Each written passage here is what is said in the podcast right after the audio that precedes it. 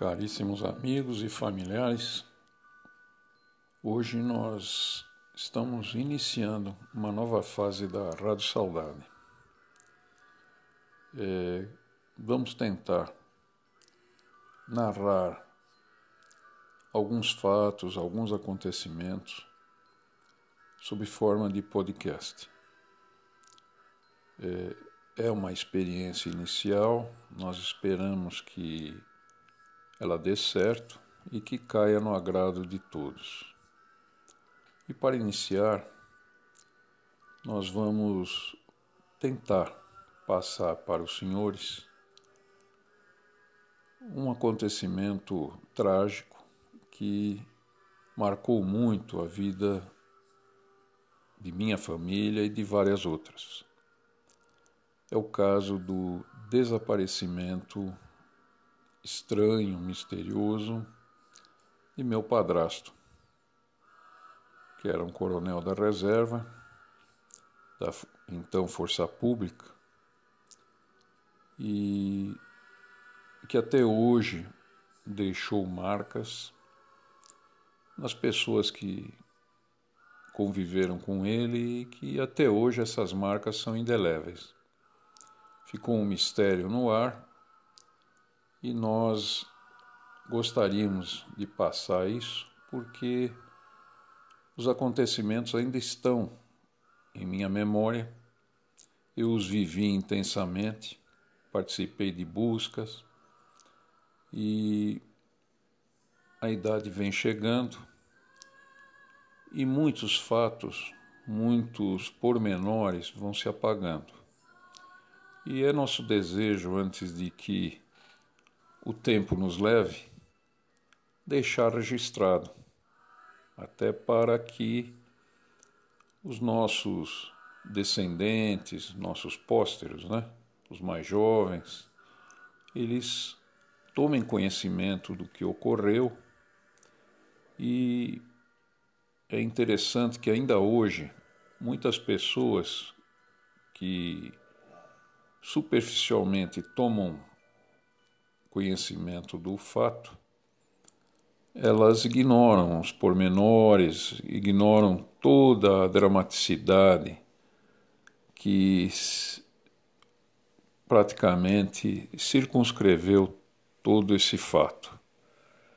E nós gostaríamos então de, de deixar isso registrado dessa forma. Nós estamos também é, deixando algumas coisas escritas, mas é, desejamos mais tarde tentar passar para algum canal do YouTube, alguma coisa aí com imagens, mas por enquanto, e como somos ainda muito calouros aí nesse negócio de produção de áudio e de imagem, nós gostaríamos de iniciar isso sob essa forma apenas de áudio, né?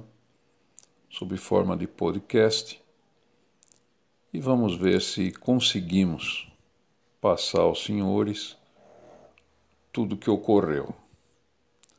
Meu muito obrigado.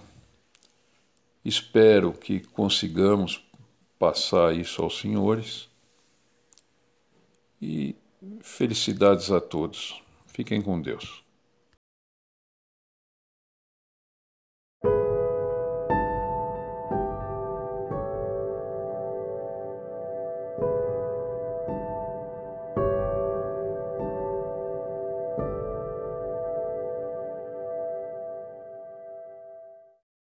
Iremos, antes de mais nada, traçar um retrato de meu padrasto ele que é o centro desse mistério né, que envolve a ele e a toda a família, envolveu. E o seu nome era José da Silva Bueno e era coronel da reserva quando do seu desaparecimento. Ele nasceu em 13 de fevereiro de 1922 Portanto, o ano que vem ele completaria, se estivesse vivo, né? se pudesse estar vivo, é, 100 anos. Ele nasceu em São Paulo, capital.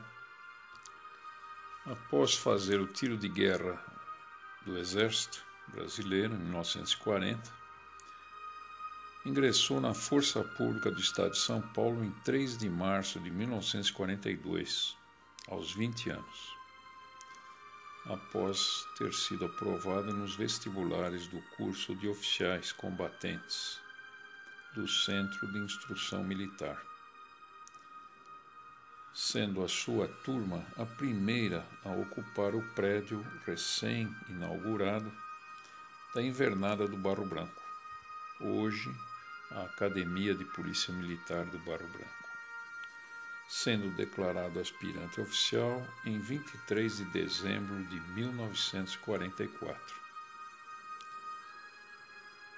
A partir daí, iniciou sua carreira servindo no Regimento de Cavalaria 9 de Julho e posteriormente no antigo Serviço de Transporte e Manutenção da Força Pública, o STM. Lá como tenente em 1954 e 55, ele comandava a escolta de motociclistas da Força Pública escolta do fazia escolta do governador Lucas Nogueira Garcês. E como era normal à época, né? Quem era motociclista amava o cavalo de aço. Então, primeiramente, ele eh, fez parte de uma equipe equipe Centauro, que eram é, verdadeiros malabaristas em, em, motocicletas, faziam pirâmides, isso inclusive com, com o pessoal da PM, pessoal da Força Pública na época, né?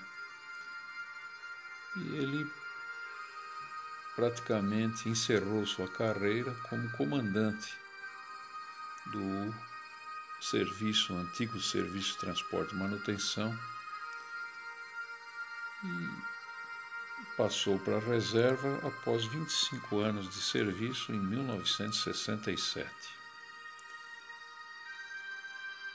Sempre demonstrou muito amor pela família, pelos motores, né? automóveis e motos, cavalos a culinária e a pesca, principalmente, a pesca em alto mar. E aí, para concretizar de vez esse sonho de pescar em alto mar, em 1956 ele adquire um rancho de pesca no Rio da Vó, chamado Rio da Vó, em São Vicente. Chamava-se Rio da Avó porque havia uma grande colônia japonesa e a dona das terras era uma senhora de muita idade, japonesa, e todos a chamavam de vó. E dois netos que ela possuía, é, o Tune e o Teto, eram uh, os donos, os proprietários de duas marinas, onde se encontravam os barcos, né? Onde se fazia a manutenção, onde havia os estaleiros, tanto para consertos, reparos em barcos, como também para o abrigo desses barcos e manutenção.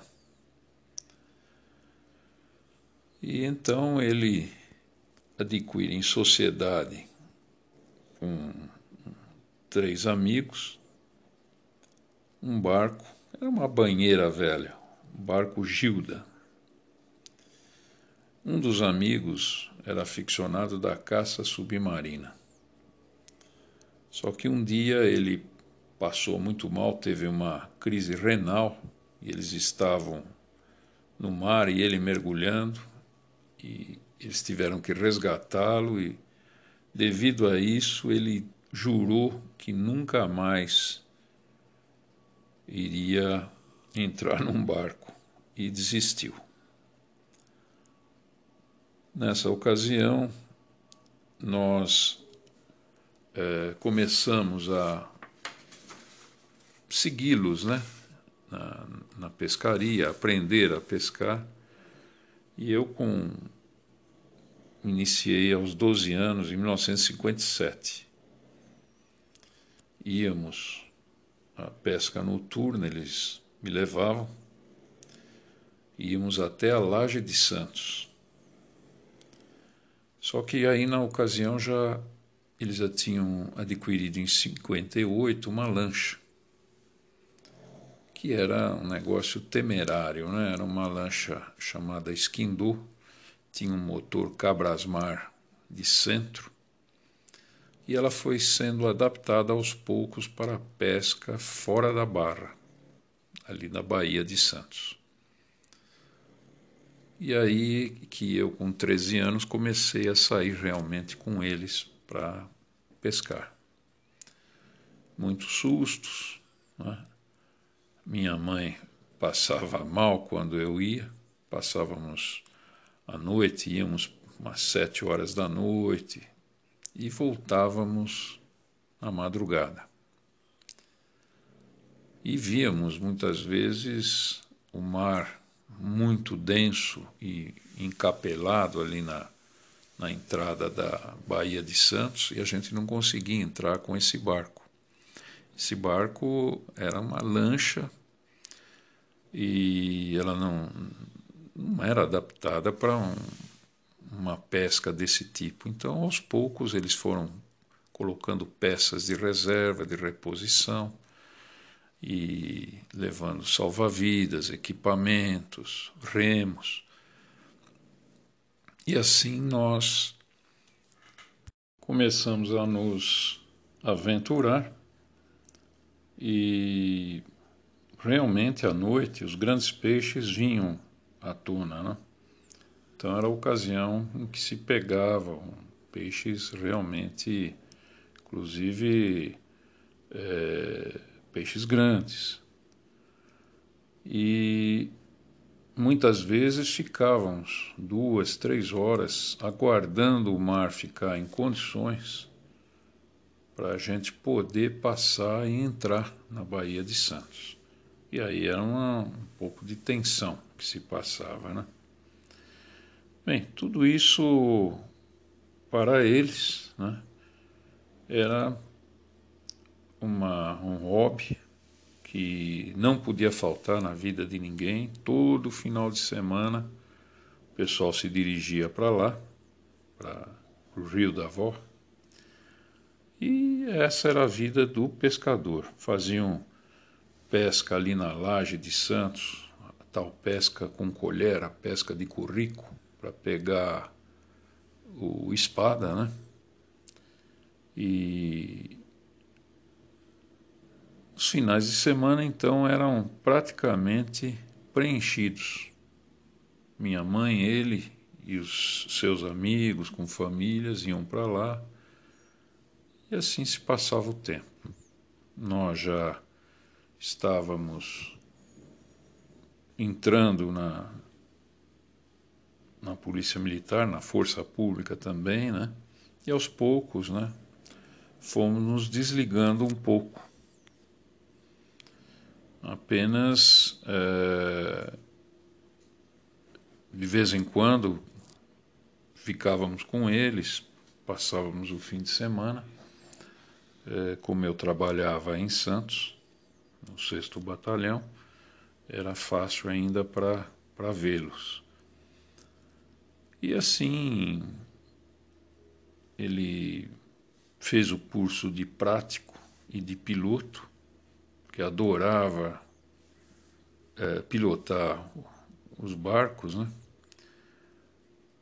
E era sempre acompanhado por um dos grandes amigos e sócio que desde que ele havia conhecido desde o tempo do regimento de cavalaria, um, um médico, aí era major médico já também na reserva,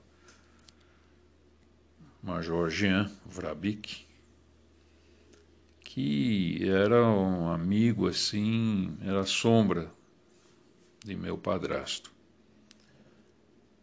E eles então começaram a se questionar sobre um barco, um barco chamado Mar Pequeno. Era o, o nome do do canal ali de São Vicente, que é um mar pequeno, que vai desembocar ali na Ponte Pêncio. E esse barco era um barco, ele possuía 16 metros de comprimento, tinha casco adaptado com convés corrido. Convés corrido é quando a água ondas altas é, passam pelo convés, né? E ele tem um sistema que a água não, não fica como uma lancha, um outro barco. A água escoa por cima do convés. Tinha o guarda-mancebo, que é uma, uma cerca, né? Mais ou menos da altura de um. da cintura de um homem de estatura normal que percorria todo, toda a volta do, do convés, né, do barco. Tinha também beliches, WC, motor de centro bem possante, porão de peixes e com peças de reposição, enfim, era um barco realmente adaptado para eles é, saírem bem mais para dentro do mar, mar aberto. E eles estavam sempre namorando o barco ali quando ele estava ainda sendo montado no estaleiro e demorou alguns anos.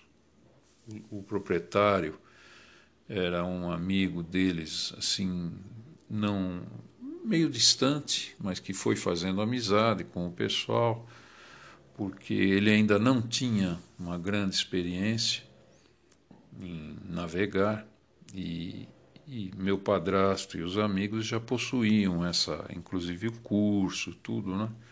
Então ele se interessou também, eles sempre conversando com ele.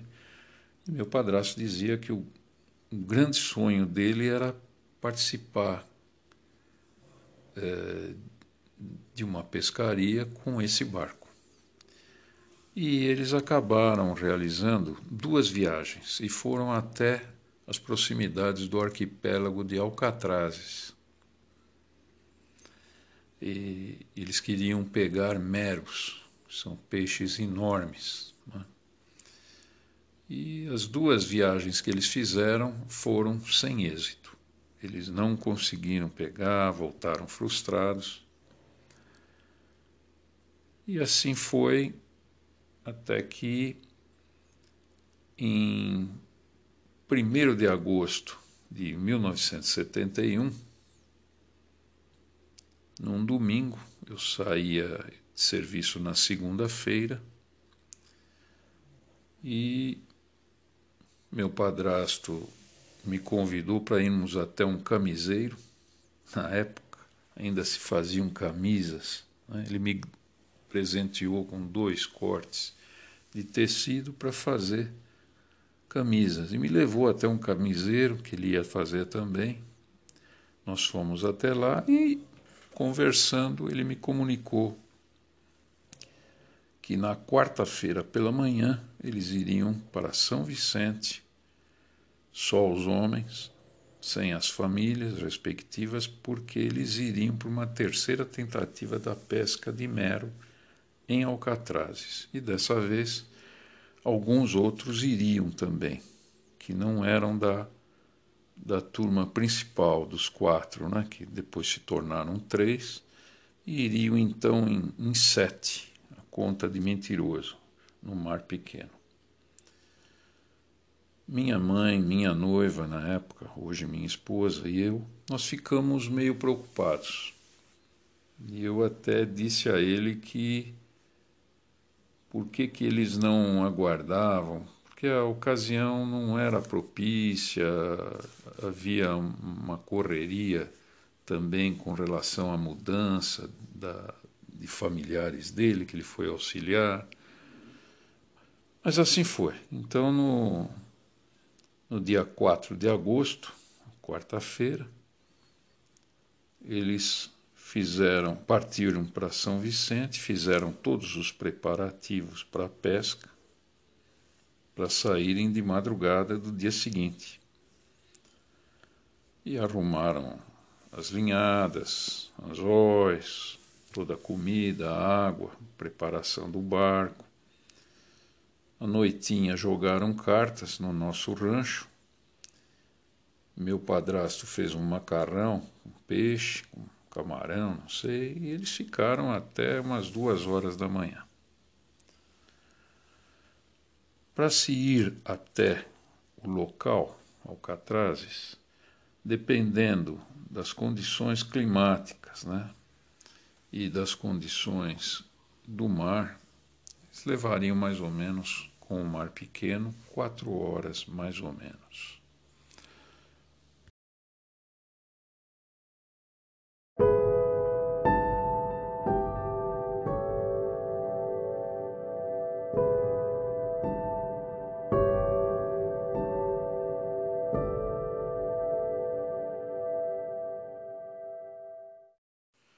Antes mesmo de narrar a tragédia que envolveu meu padrasto, é necessário que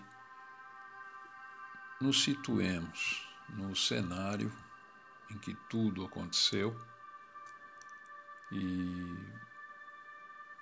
nós podemos dizer que é uma área é, que abrange o litoral norte e nós vamos encontrar é, o arquipélago de Alcatrazes, não confundir com a ilha de Alcatraz lá em, nos Estados Unidos, né, na Baía de São Francisco, que é um presídio, com o nosso arquipélago de Alcatrazes, que é o maior sítio reprodutivo de aves marinhas da costa brasileira. Ele é um arquipélago, né, localizado aproximadamente a 35 quilômetros ao sul de São Sebastião, litoral norte do estado de São Paulo, e dista de São Sebastião uma hora de barco aproximadamente, dependendo, lógico, das condições do mar. Ele é formado por cinco ilhas maiores, sendo a principal denominada Ilha de Alcatrazes, tem mais ou menos 2,5 km de extensão. E as outras conhecidas como Sapata, Paredão, Porto, que possui um, um farol, também chamada Ilha do Farol, e do Sul. Há algumas lajes e outras ilhas menores. E não só do ponto de vista da do sítio reprodutivo de aves marinhas, também os peixes, né? a, a fauna marinha é extremamente rica. Ela tem, inclusive, um histórico onde ela servia de alvo é, para a marinha é, calibrar os seus, os seus canhões. Antes, até 1980, a Marinha ia até Porto Rico para fazer esses exercícios de tiro, que eram totalmente dispendiosos, né? E então se procurou um local e se elegeu o arquipélago de Alcatrazes. Após muitas lutas judiciais, inclusive com políticos eh, tomando parte, na, protegendo e defendendo a, preservação do local. A partir de 2004 houve um incêndio muito grande na ilha, na ilha maior, né? Devido a um obus de um dos canhões. E aí eh, ganhou força a, a ideia de se preservar e de se tombar o local como um local de preservação ambiental. E eh, a partir de 2013 eh, foram proibidos os exercícios, apesar de que a Marinha conseguiu ficar com uma das ilhas a, da Sapata como alvo. E ali ela continua, só que os exercícios são feitos apenas uma vez ao ano e intensamente fiscalizados pela, pelo Ministério da Defesa, o Ministério do Meio Ambiente. Então, esse é a, o arquipélago de Alcatraz, uma breve pincelada, e foi para lá que eles se dirigiram com o barco Mar Pequeno e procurando peixes realmente grandes, como o mero, né? é um peixe que chega a uns 450 quilos, pode chegar, e 3 metros de comprimento. É um monstro. E é assim que o local, nós podemos dizer que foi o palco. Se não, não foi no local em si, mas foi naquelas proximidades. Então, em 5 de agosto de 1971, por volta das quatro e meia da manhã, o mar pequeno é, solta sua, suas âncoras e amarras, né? E sai do ancoradouro que ficava de frente ao Yacht Clube ali de São Vicente. E dentro dele os sete ocupantes meu padrasto pilotando, e a única coisa que houve é, a se assinalar foi que ele teria dito ao casal que era proprietário do, da Marina, o senhor Tune e, e a esposa, que ele estava com uma pequena indisposição digestiva. Eles até se prontificaram a. Eles estavam assistindo ao embarque e se prontificaram a arrumar algum medicamento. Ele disse que não havia necessidade, que mais tarde ele tomaria um café e que melhoraria. É simples. Isso foi o único sinal de que ele estaria com algum problema de saúde. E, infortunadamente, nessa pescaria, o seu anjo da guarda, o companheiro inseparável, o major médico Jean, ele havia tido um imprevisto e não pôde acompanhá-los. Eles partiram, não havia qualquer anomalia com o tempo. O céu azul sem nuvens, o mar se encontrava calmo e a passagem pela barra deu-se de forma tranquila. É, havia o prenúncio, como dissemos, de quatro horas, quatro horas e meia de viagem, desde que eh, o mar estivesse eh, tranquilo.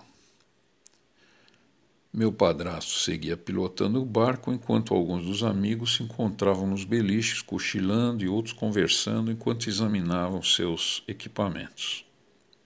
Arpéus, anzóis, linhadas. Porém, após algum tempo de navegação, meu padrasto pediu para que um dos seus amigos o substituísse na pilotagem havia normalmente uma escala, e entre eles, aqueles que podiam e sabiam pilotar participavam dessa escala. E brincavam até porque para tirá-lo do, do timão da pilotagem era quase necessário fazer isso à força. E eu realmente presenciei isso muitas vezes, ainda nos antigos barcos, que que nós participamos das pescarias. Ele realmente sentiu um prazer muito grande nessa tarefa e também sentiu uma grande responsabilidade, pois a navegação em mar alto exigia prática, atenção e envolvia muitos riscos, como ondas que surgiam repentinamente sem razão alguma, correntes muito fortes que são como verdadeiros rios de água salgada em meio ao mar, e outros barcos que poderiam vir a colidir com eles, e também o risco, como agora iriam navegar no, no arquipélago ali de Alcatraz, poderiam se chocar com recifes submersos, fazendo o barco naufragar. Seu companheiro, ao assumir o leme, ficou um tanto surpreso por ele em tão pouco tempo haver pedido para ser substituído. Meu padrasto disse então que era porque estava com problema de azia, digestão, e que então ele iria até a popa para apanhar água e fazer um café para todos eles, e que isso o ajudaria sem sombra de dúvida. Seu companheiro ainda ofereceu-se para apanhar um digestivo para ele na caixa de primeiros socorros, porém ele se recusou e, após passar o timão e as coordenadas para a navegação, ele saiu pela porta da cabine. indo para o convés em direção à ré do barco, né? a parte de trás da embarcação. Os demais companheiros conversavam, contavam piadas, inclusive com a participação bem-humorada do novo piloto, todos ignorando que essa seria a última vez que veriam meu padrasto, eles ou qualquer outro ser humano. Passado algum tempo, o novo piloto foi substituído por outro companheiro e depois por outro, assim sucessivamente, e com exceção dos que tiraram uma soneca, quase todos pilotaram a embarcação.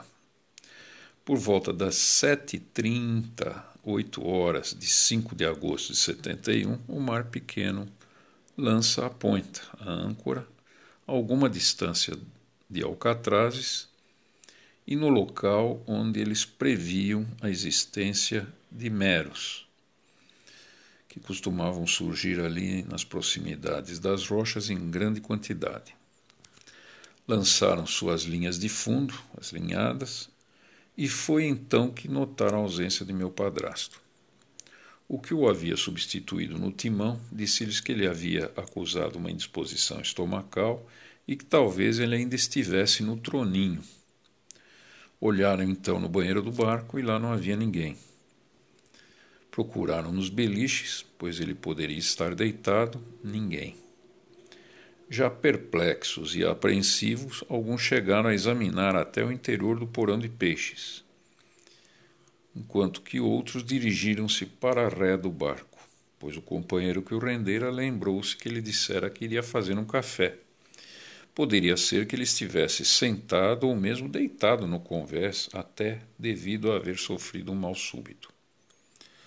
Cabe aqui uma explicação. Como narramos anteriormente, o Mar Pequeno era um barco de 16 metros, da proa à popa, totalmente adaptado para a pesca em alto mar. Possuía convés corrido, possuía uh, o guarda-mancebo, aquela cerquinha que fica em torno de todo o convés, da altura de um, da cintura de um homem de estatura normal, e na parte da proa, junto à proa, se situava a abertura do porão de peixes.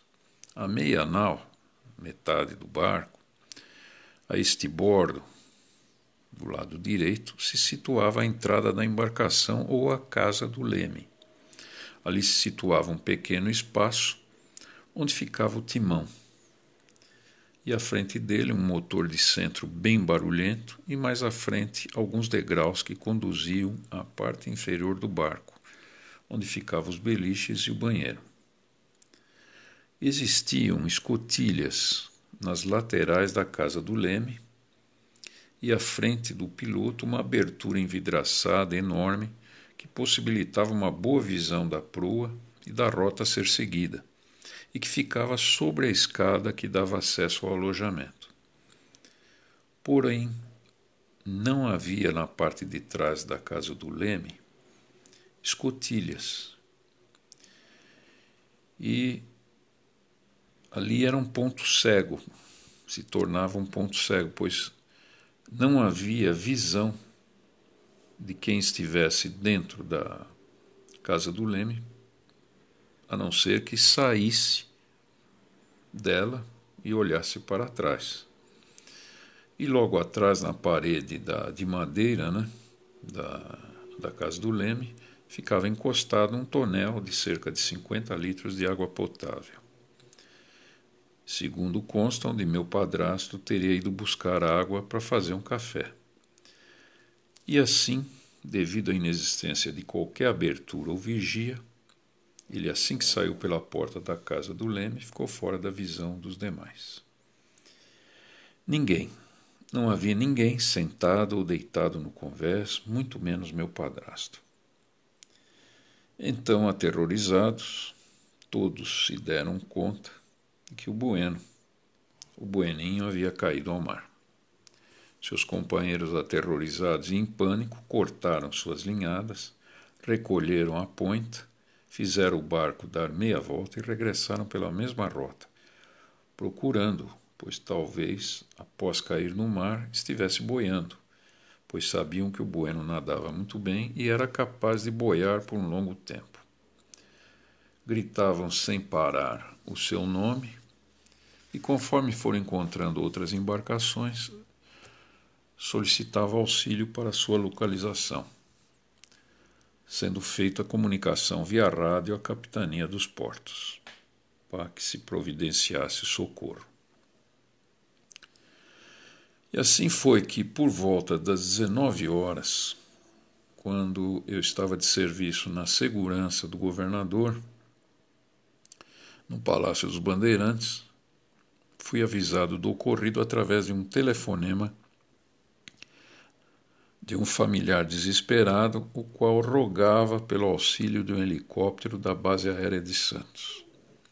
Mediante contato do próprio governador Laudo Natel, foram providenciados dois helicópteros que, já na madrugada do dia seguinte, decolaram da base aérea de Santos e efetuaram uma varredura que se estendeu de Bertioga até Alcatrazes e mais além, onde depois do arquipélago correntes marinhas muito fortes avançavam pelo alto mar. As buscas aéreas se estenderam por mais dois dias, auxiliadas por barcos pesqueiros e de passeio, porém sem êxito algum. Não se encontrou nenhum sinal de vida ou de algum tonel ou mesmo de um corpo boiando sendo certo que, conforme as horas passavam e os dias, as chances de sobrevivência diminuíam a zero, ainda mais que naquela região os tubarões e outros peixes predadores dariam fim a um cadáver.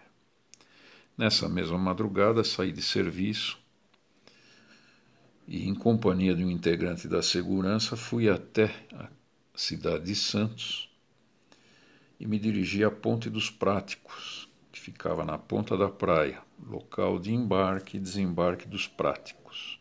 Os práticos são profissionais que conduzem os navios para atracarem ou partirem do Porto de Santos. Ali nos reunimos com um familiar de meu padrasto, que havia chegado do Rio de Janeiro e pertencia à Polícia Federal, e que acompanharia as investigações a cargo da Polícia Civil. Se encontravam também ali reunidos alguns oficiais do Corpo de Bombeiros de Santos e do 6 Batalhão, além de alguns amigos de meu padrasto. Aguardamos a atracação de um barco da Capitania dos Portos que conduzia os seus companheiros, que haviam sido escoltados e obrigados a deixar o mar pequeno, pois eles se encontravam sem água quase sem combustível, com o motor prestes a sofrer sérias avarias até alguma explosão, incêndio, e alucinados desejavam continuar as buscas. O grau de desespero desses homens era tamanho que somente escoltados e oferecendo muita resistência trouxeram o barco ao estaleiro do Rio da Vó.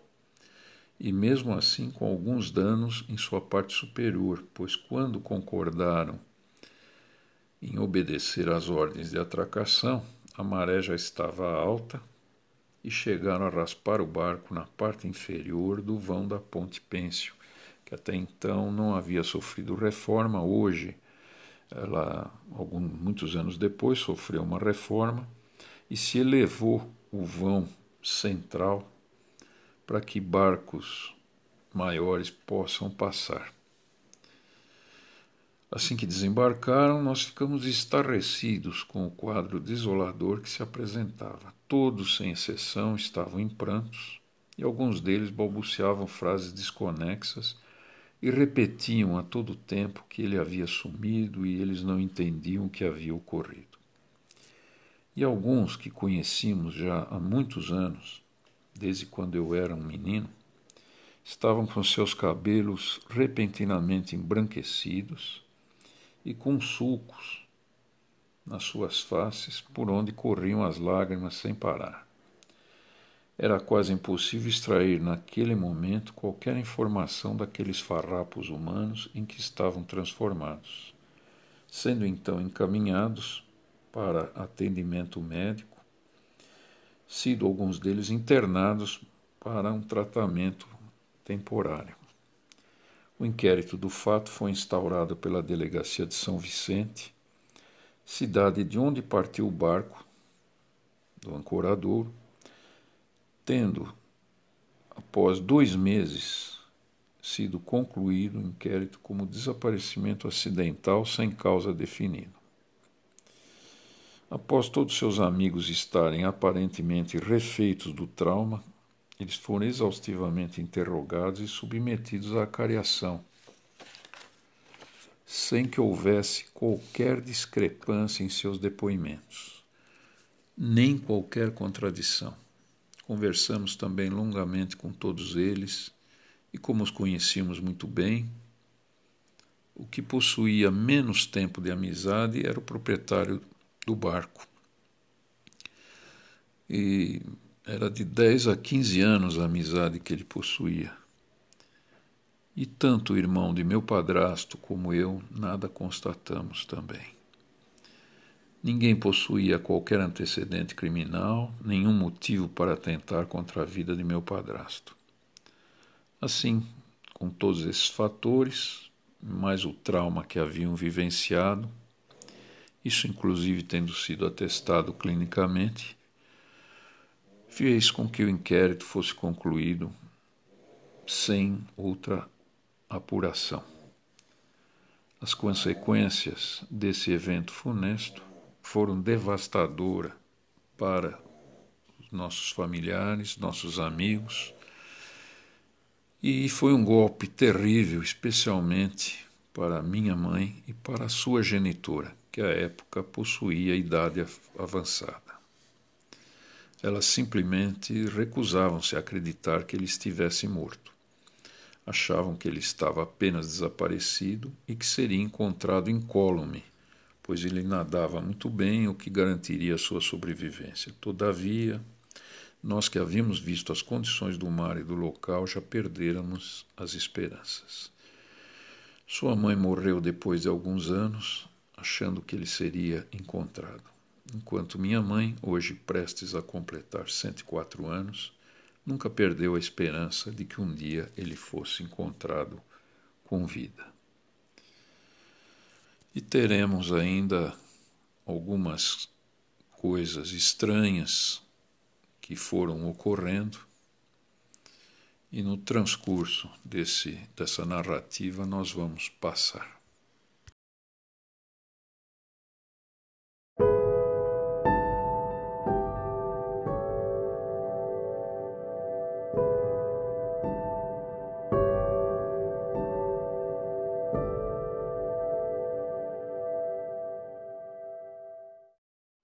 Continuando nossa narrativa sobre o desaparecimento de meu padrasto, alguns dias após esse acontecimento, uma tia de meu padrasto, já bem idosa, relatou à família que sonhava repetidamente que o seu corpo se encontrava preso sob o casco do barco.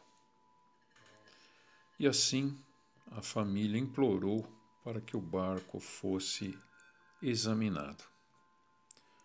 No mesmo dia, fomos até a cidade de São Vicente e solicitamos ao então Major Luiz Sebastião Malvásio, infelizmente já falecido, grande amigo da família, e que já havia sido meu comandante na antiga corregedoria, o DPM, que naquela ocasião se encontrava no comando do Corpo de Bombeiros de Santos, que nos cedesse um mergulhador para que ele examinasse o casco do barco que estava ancorado a certa distância do estaleiro do Rio da Vó. Fomos então até o barco com dois bombeiros e, ao nos apoiarmos no seu casco, ele balançou e então um odor de podridão de material orgânico em decomposição fez com que nós nos entreolhássemos espantados. Um deles, então, com um snorkel, mergulhou e examinou minuciosamente a quilha e toda a extensão do casco, sem nada encontrar, felizmente. Subimos a bordo e aí constatamos a razão daquele odor terrível. As iscas para a pescaria, que eram camarões, sardinhas, se encontravam no porão de peixes. Foram deixados lá e haviam apodrecido. E o barco, depois de vistoriado, ficou à disposição do distrito policial e acabou por ser praticamente abandonado. Ele então se tornou, conforme as crendices ou superstições dos pescadores, um barco que era de má sorte, que dava azar. As consequências disso tudo foram terríveis para a família. Apesar do tempo transcorrido, todos se recusavam a crer em sua morte, especialmente sua genitora e minha mãe, sua companheira de mais de 18 anos de vida em comum. Elas e muitos familiares e amigos diziam que somente acreditariam em sua morte caso seu corpo fosse encontrado e aquelas duas infelizes mulheres pudessem pranteá-lo. E assim seria dado um fim a essa incerteza e a essa agonia. Assim, diante de tudo isso, após quase duas semanas, sem qualquer notícia, um irmão mais novo de meu padrasto e eu decidimos, em desespero, fazer uma busca por conta própria pelas praias a partir de Boracéia, dirigindo-nos até São Sebastião e mais além, em outras praias de outras cidades, como forma de dar uma resposta aos apelos das duas mães. Embarcamos então com alguns mantimentos num Ford Corcel Sport ano 68, de propriedade de seu irmão, e nos dirigimos novamente até o quartel do Corpo de Bombeiros de, São, de Santos, a fim de pedir auxílio e orientação ao seu comandante e nosso amigo Major Malvásio, o qual, em companhia de outros oficiais e praças que conheciam muito bem a região nos orientaram e nos preveniram quanto ao caminho a ser seguido e quanto ao perigo de se transitar pelas areias das praias. Sim, pois a Estrada Rio Santos, a SP 101, ainda não existia. Somente alguns trechos de uma faixa de terra e cascalho solto que estava em fase de construção. Dessa forma, deveríamos percorrer a maioria dos trechos pelas praias, que, quando estavam com a maré alta, tornavam-se muito perigosas. Pouco antes de partirmos, o comandante fez questão de ratificar essas informações e esses cuidados, dizendo que nos últimos, últimos meses eles haviam atendido a algumas ocorrências para localizar veículos que encalharam nas praias e que, quando eles chegavam ao local, o veículo não era mais localizado, pois fora completamente engolido pela areia. De forma veemente, nos aconselhou a nunca entrar na areia da praia à noite, sempre procurar seguir os ônibus e caminhões que avançavam pela praia, pois eles nos dariam uma ideia da profundidade da água e, acima de tudo, que levássemos objetos de valor e documentos junto ao corpo, pois, caso encalhássemos na areia, deveríamos abandonar o veículo com urgência, levando apenas o que poderíamos carregar. Diante disso tudo, além da tensão emocional acarretada pelo motivo que nos levava a fazer essa viagem, somou-se também a preocupação de evitar-se que uma nova tragédia se somasse a que já ocorrera. Assim nos despedimos, atravessamos a balsa do Guarujá e iniciamos nossa triste viagem.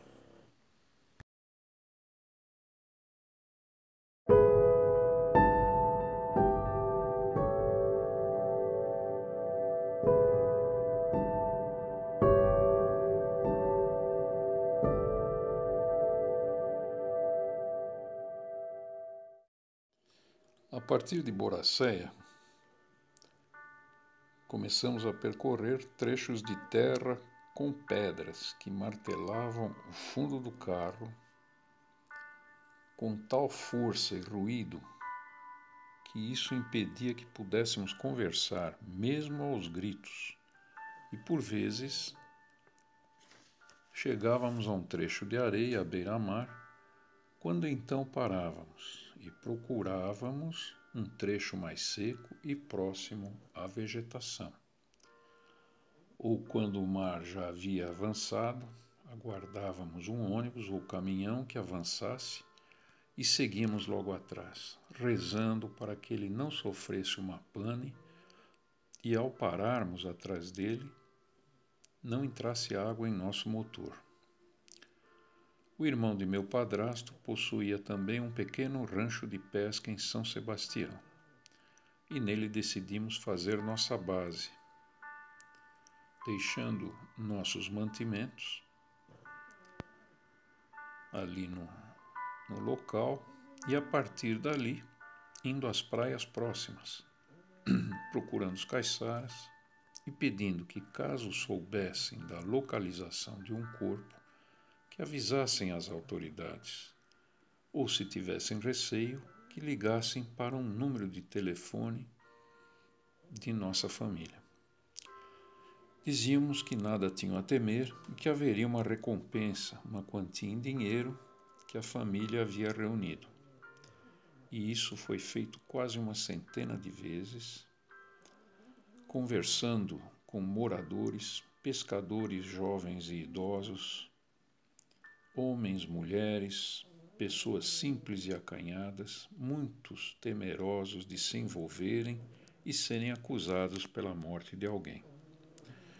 Ouvíamos muitas histórias de estranhos desaparecimentos, de pessoas que foram vítimas de tubarões em águas rasas, de pessoas que pereceram afogadas, arrastadas para o alto mar por correntes marítimas poderosas.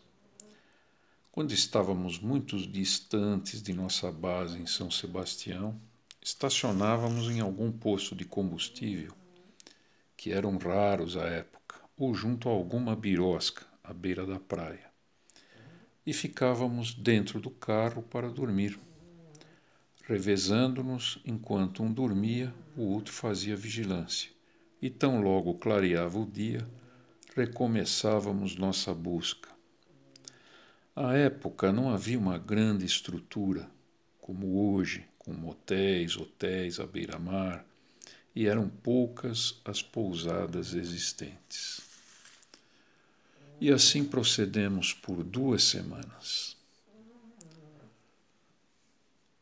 Ininterruptamente percorríamos praias, íamos e voltávamos, até quando a noite chegava e a fadiga e a fome nos obrigava a cessar a nossa busca. À medida que o tempo passava, nossos, nosso ânimo né, ia diminuindo e uma tristeza cada vez maior tomava conta de cada um, especialmente quando chegava a noite. Tínhamos a sensação de que nada havia sido feito e que retornaríamos sem respostas e de mãos vazias. O destacamento de São Sebastião e de outras cidades haviam sido procurados e havíamos solicitado que qualquer informação a respeito que fosse imediatamente passada ao comando da PM do 6 Batalhão de Polícia ou ao Corpo de Bombeiros de Santos e ainda à Delegacia de São Vicente. Num desses dias, casualmente, um morador de São Sebastião nos disse para procurarmos o corpo na Praia Brava, onde, segundo a crendice popular, todos os afogados iam parar naquele local. De imediato perguntamos como chegar a essa praia, porém a pessoa disse que não sabia direito de sua localização e desconversou. Soubemos posteriormente que havia uma superstição de que falar desse local trazia má sorte, era de mau agouro. Finalmente, de pergunta em pergunta, sem sucesso, encontramos um operário que reparava a rede elétrica e que não era morador da região, porém sabia onde se encontrava a entrada para a Praia Brava.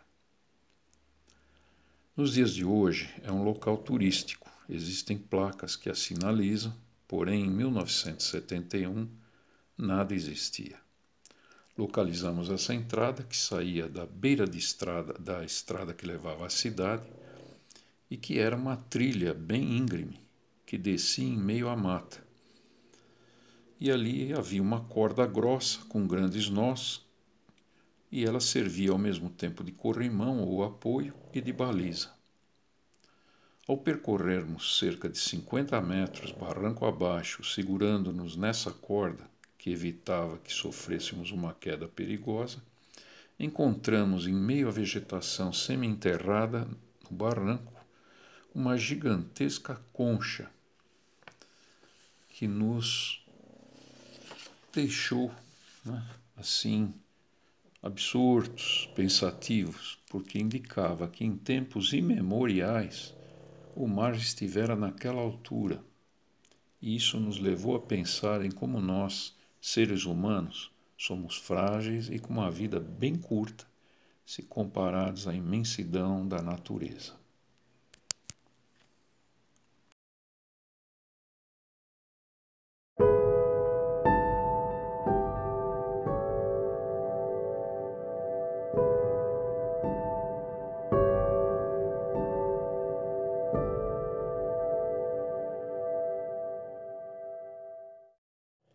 Nessa época, a Praia Brava possuía no máximo uns 200 metros de comprimento e, em sua parte mais larga, cerca de 20 a 30 metros.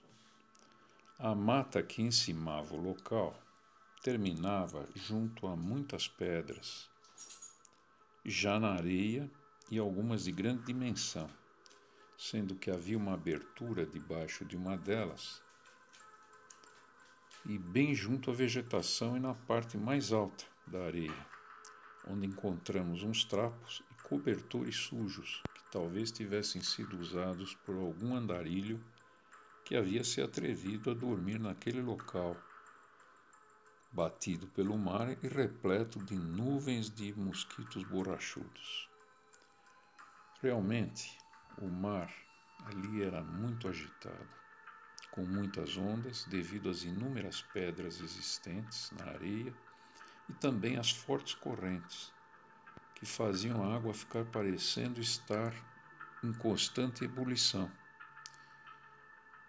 Elas formavam redemoinhos, penetravam nas grandes fendas nas pedras, e agora se podia entender por que havia a crença de que os corpos dos afogados iam dar nessa praia. As correntes eram muito fortes e faziam as ondas chegarem até a metade da praia, e com a maré alta essa nesga de areia devia sumir quase completamente. Ao ver a água entrando furiosamente nessas fendas, verificamos que se um corpo ou os restos dele, levado pelas águas, penetrasse numa dessas fendas, ele desapareceria para sempre. Seria impossível de ser resgatado. Após quase duas horas examinando a areia, ficamos ali alimentando os mosquitos, né? abandonamos a Praia Brava, semi-devorados pelos mosquitos e com um misto de frustração e tristeza. E assim, por quase 15 dias, percorremos mais de 500 quilômetros, fazendo um pula-pula de praia em praia, indo e voltando, chegando sem se dar conta a falar com a mesma pessoa duas vezes e acabando por perceber que já estávamos agindo movidos apenas pela emoção e não mais pela razão.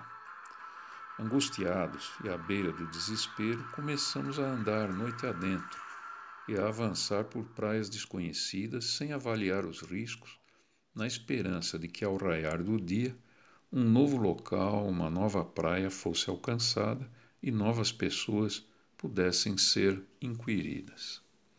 Esse irracional modo de agir acabou causando sérias consequências quase que fatais.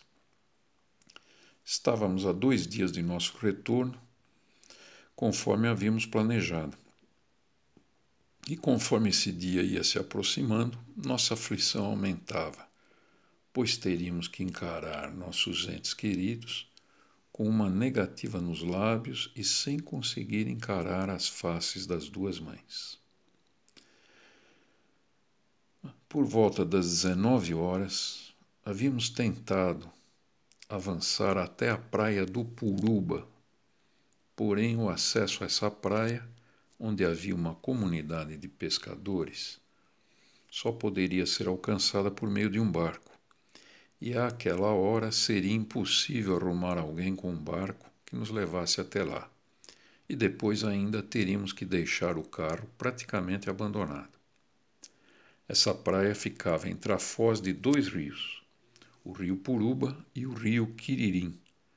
E então tentamos atravessar de carro o primeiro rio, o rio Puruba, continuando pela estrada de terra e cascalho, imaginando encontrar uma ponte sobre o rio, a qual inclusive existe atualmente, e que nos possibilitasse fazer a passagem a pé pela mata.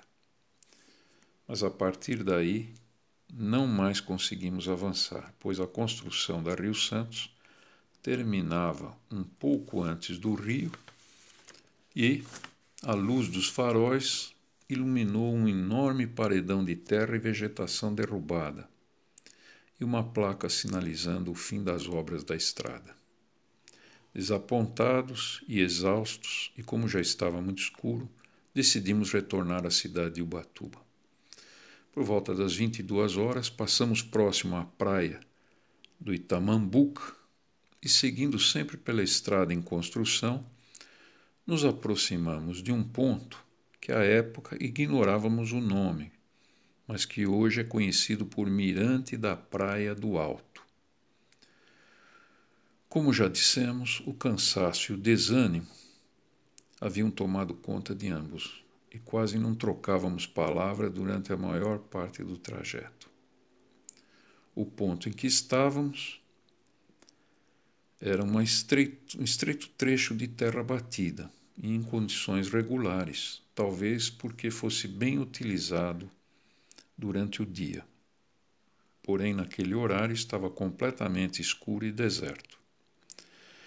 À nossa esquerda, do lado da praia, o trecho de terra terminava em um barranco muito íngreme, sem qualquer barreira ou defensa que impedisse a queda de um veículo que, por infelicidade, perdesse o controle, precipitando-se então assim de uma altura muito grande e à direita o trecho de terra era ladeado por uma encosta de uns 5 metros de altura, tornando impossível qualquer manobra ou qualquer acesso ao lado direito da estrada. Assim, imaginamos que, quando havia o trânsito de veículos de grande porte, como caminhões que se cruzavam naquele trecho, era necessário que passassem um pelo outro em marcha bem lenta, quase que um veículo raspando no outro.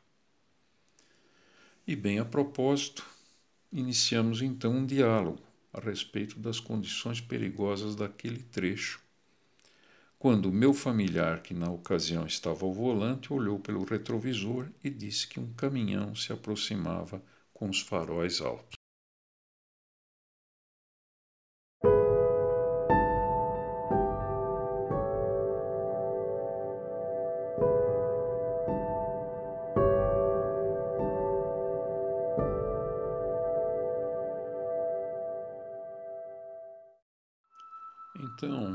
Irmão de meu padrasto aumentou a velocidade do Ford Corcel conforme permitiam as condições daquele trecho de terra, e o caminhão então foi ficando para trás. Reatamos então nossa conversa, planejando o que faríamos no dia seguinte. E quando distraidamente conversávamos, ele percebeu que o caminhão ganhara velocidade e novamente se aproximara da traseira de nosso veículo, com os faróis altos, como que pedindo passagem. Ele comentou que, como ele estava muito próximo desse veículo, assim que houvesse condições, ele encostaria o carro bem próximo à encosta, do lado direito, e deixaria o caminhão ultrapassar-nos. E assim o fez. E o caminhão nos ultrapassou, perdendo-se na escuridão. Ficamos então tranquilos e retomamos nossa conversa. Porém, mais adiante, percebemos que o caminhão estava diminuindo sua marcha e começou a ficar uma marcha muito baixa impedindo-nos de avançar. Era um caminhão de cor escura, sem placas traseiras e com a carroceria aberta, e não se distinguia quantas pessoas, além do motorista, estavam na boleia e se havia mais alguém deitado no interior da carroceria. Tudo isso fez com que, talvez tardiamente, se acendesse em nós um sinal de alerta.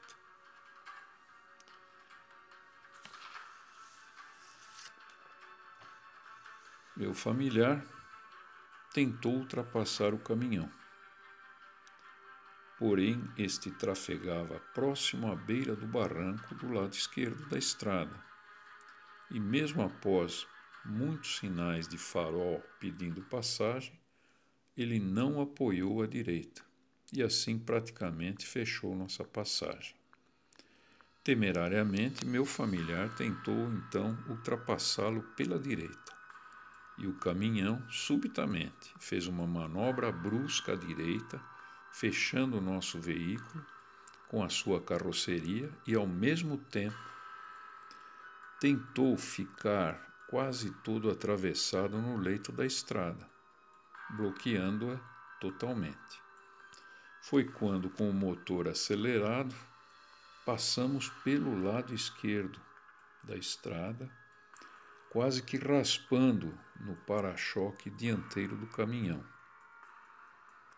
e à beira daquele vazio escuro, enquanto eu disparei dois tiros em direção à sua boleia, tentando impedir que nos empurrasse barranco abaixo. Meu familiar pisou fundo no acelerador e logo esperamos ouvir sons de disparos. Porém, até onde pudemos observar pelos retrovisores, o caminhão permaneceu onde estava e logo a luz de seus faróis não foi mais vista na escuridão. Deduzimos que o intuito de seu ocupante ou ocupantes era o mais sinistro possível eles tentariam nos bloquear e praticar um roubo ou nos jogariam barranco abaixo para depois nos saquearem. Não entendemos do porquê não haverem utilizado armas para uma abordagem na estrada e se as possuíam, por que não responderam aos disparos que eu efetuei? Nunca soubemos quantas pessoas estavam naquele caminhão e se alguém foi atingido pelos meus disparos. Ao chegarmos a Ubatuba, paramos numa guarita da Polícia Rodoviária, onde somente um PM rodoviário se encontrava de serviço. Identifiquei-me, narrei o ocorrido e disse-lhe para solicitar pelo rádio uma viatura que fosse em nosso apoio. A seguir, enquanto aguardávamos a viatura, permanecemos com o patrulheiro rodoviário, pois o caminhão poderia passar pelo local e o PM estaria isolado para efetuar a sua abordagem. Permanecemos até a madrugada e nenhum caminhão passou, apenas um ou dois veículos de passeio. Quando a viatura chegou com dois patrulheiros, enquanto meu familiar ficou descansando em nosso veículo, junto à guarita, acompanhei a guarnição até o local do ocorrido, ou pelo menos nas suas proximidades, pois era difícil, durante a madrugada e naquela estrada de terra, achar o ponto exato onde tudo acontecera. Durante todo o trajeto, ficamos atentos à possível localização do caminhão. Porém, nada foi encontrado a não ser as marcas dos seus pneus e do corcel, que finalmente puderam ser vistas com a luz do dia que já se anunciava. Retornamos então, imaginando que ele talvez tivesse tomado alguma estrada de terra secundária ou estacionado atrás de alguma casa, perto da praia ou em meio à mata. Quando encontrei meu familiar, o patrulheiro rodoviário já havia saído de serviço, porém havia comentado com ele que havíamos tido muita sorte, pois ele sabia de casos em que veículos de turistas haviam sido jogados fora da estrada em locais ermos e perigosos, para depois serem saqueados, deixando mortos e feridos sem qualquer socorro.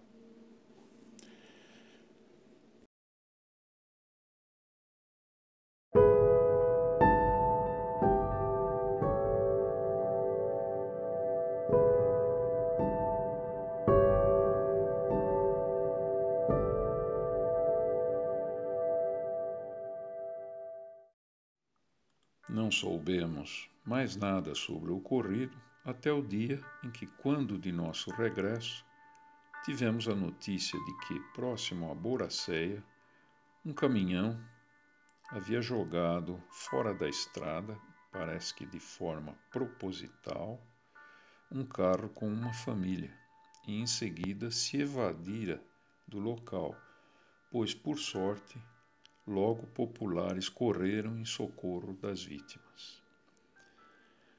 E assim voltamos para nossos lares, encerrando essa busca insana para dar notícia da inutilidade de nossos esforços às duas mães que nos aguardavam.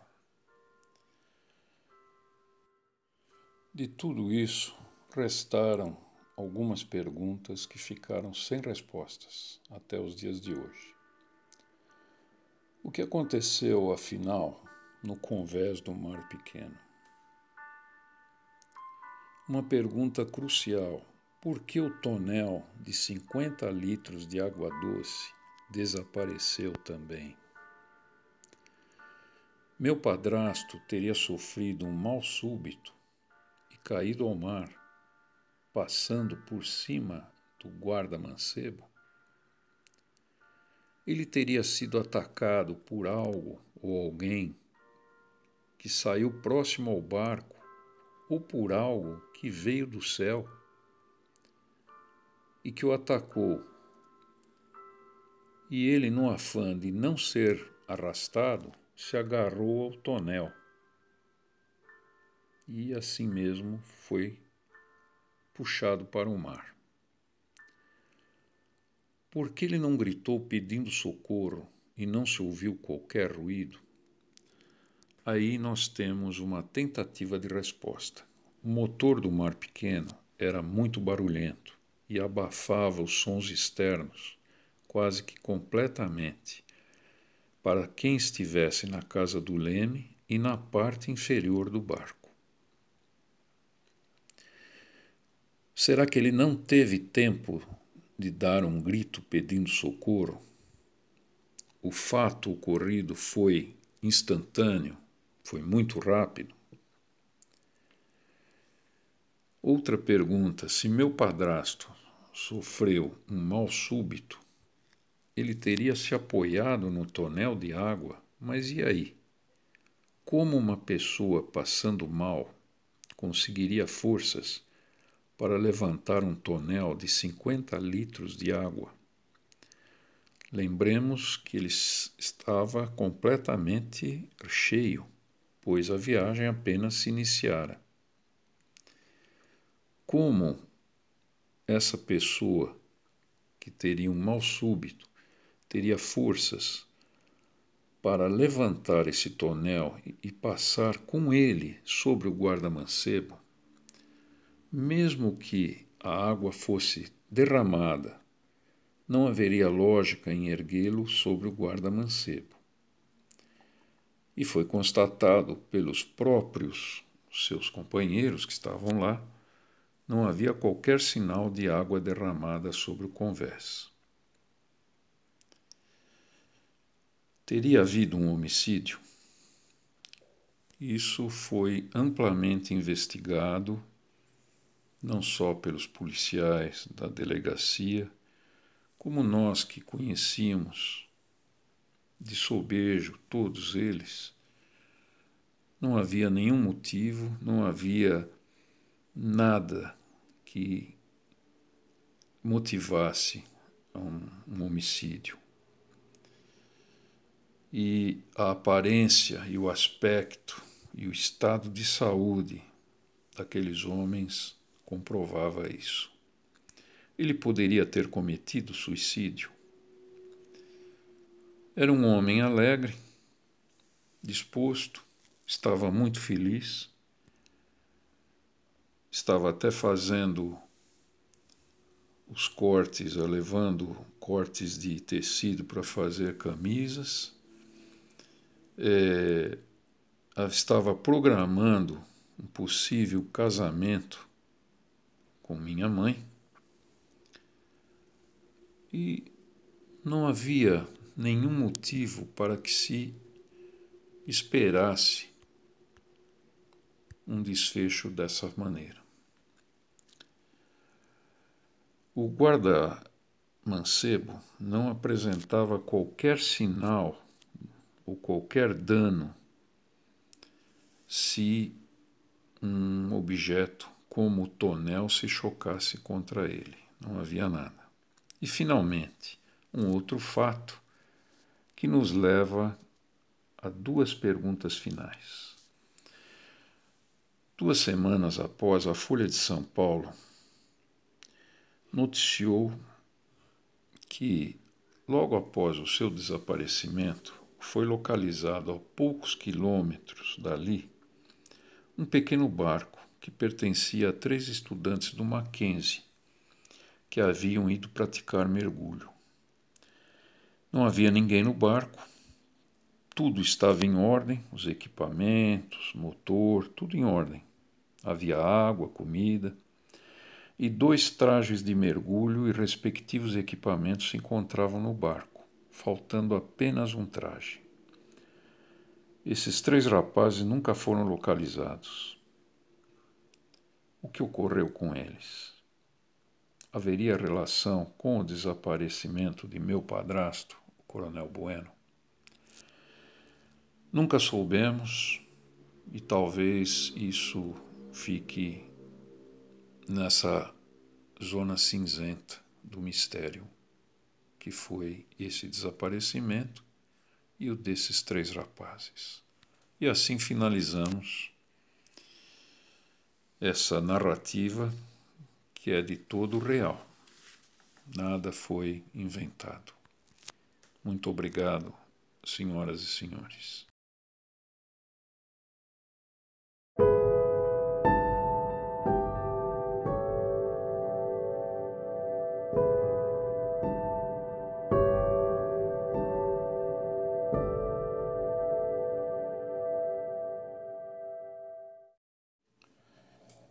Pós-scriptum de tudo o que foi narrado,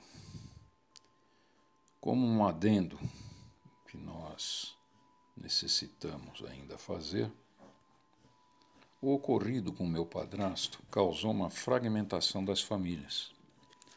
Alguns membros isolaram-se com suas dores e outros nunca se refizeram do trauma que foi infligido a eles pois meu padrasto representava um traço de união, uma liderança de toda a sua família, um verdadeiro apoio a todos os seus membros. Com o passar do tempo, membros da família, de sua família e da minha, foram se isolando, pois a cada momento de reunião toda a tragédia era revivida. E assim, cada um tomou seu caminho. O irmão de meu padrasto, assim que chegamos de nossa infeliz viagem, vendeu seu Ford Corcel como sucata, pois a ferrugem e a dureza dos caminhos percorridos, por quase 500 quilômetros, acabaram com o motor, com o chassi e toda a lataria. A seguir, ele passou a viver uma vida solitária e triste. A genitora de meu padrasto e os demais irmãos viveram sempre sob a dor da ausência e da incerteza de seu destino. Minha mãe, que já havia sofrido vários anos pela doença e triste destino de meu pai, passou a viver com o peso de mais essa tragédia.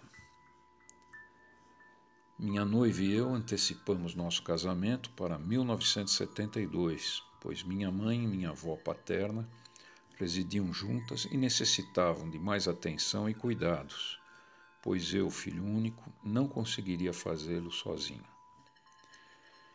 E assim, o caso do desaparecimento do coronel Bueno nas águas de Alcatrazes, que em árabe significa mergulhador, devido aos pássaros que, para apanharem peixes, mergulham naquelas águas, ele foi se esmaecendo se bem que em 1976 tivemos que reviver todo esse drama devido a alguns fatos estranhos que teimaram em surgir em nossas vidas. Porém, isso um dia será alvo de uma narrativa posterior, com a devida permissão de nossos familiares. Em 1979, os últimos ecos de toda essa tragédia submergiram, talvez para sempre. Assim esperamos.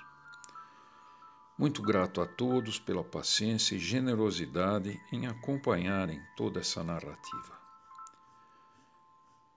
Meus irmãos, meus amigos, familiares, queridos, todos, fiquem com Deus e muito obrigado.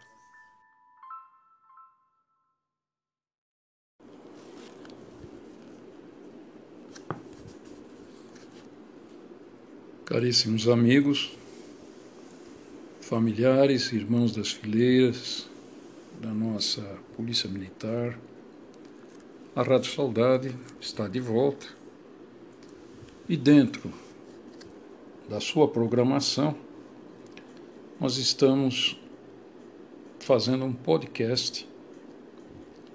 Podcast esse que é baseado em alguns capítulos de uma despretensiosa obra que nós estamos fazendo. E o podcast ele se denomina Era uma vez na PM Paulista. O narrador, este que vos fala, é um mero contador de causos, que ingressou em 10 de março de 1966 nas fileiras da então Força Pública do Estado de São Paulo. Pode-se assegurar que todos os relatos aqui expostos em vários podcasts, mesmo aqueles supostamente inverossímeis, sem exceção, possuem um laivo de veracidade. O âmago de cada um deles ou foi vivido pelo autor e como o foi, ou foi presenciado por ele, ou ainda deles teve ciência, por meio da narrativa de um ou mais irmãos das fileiras, ou ainda pelas notícias veiculadas em documentos oficiais e ainda pela própria mídia da época. Coube, então, apenas a este narrador valer-se de suas lembranças, antes que o tempo as apague ou inexoravelmente o leve desta existência. Da mesma forma, deseja deixar consignado que o seu objetivo não foi causar sensacionalismo ou mesmo celeuma, ao narrar alguns fatos que, pela sua natureza ou pelas pessoas envolvidas, possam ensejar tais intenções. Também não houve a preocupação de obedecer-se a um encadeamento cronológico desses relatos, nem agrupá-los por espécie ou por natureza. Assim, ora são relatos provenientes de batalhões do interior e do litoral, ora de batalhões e serviços da capital. Tudo extraído dos anos 40, 50, 60 até alguns dos anos 90. Tudo numa miscelânea ou coletânea de relatos, onde o leitor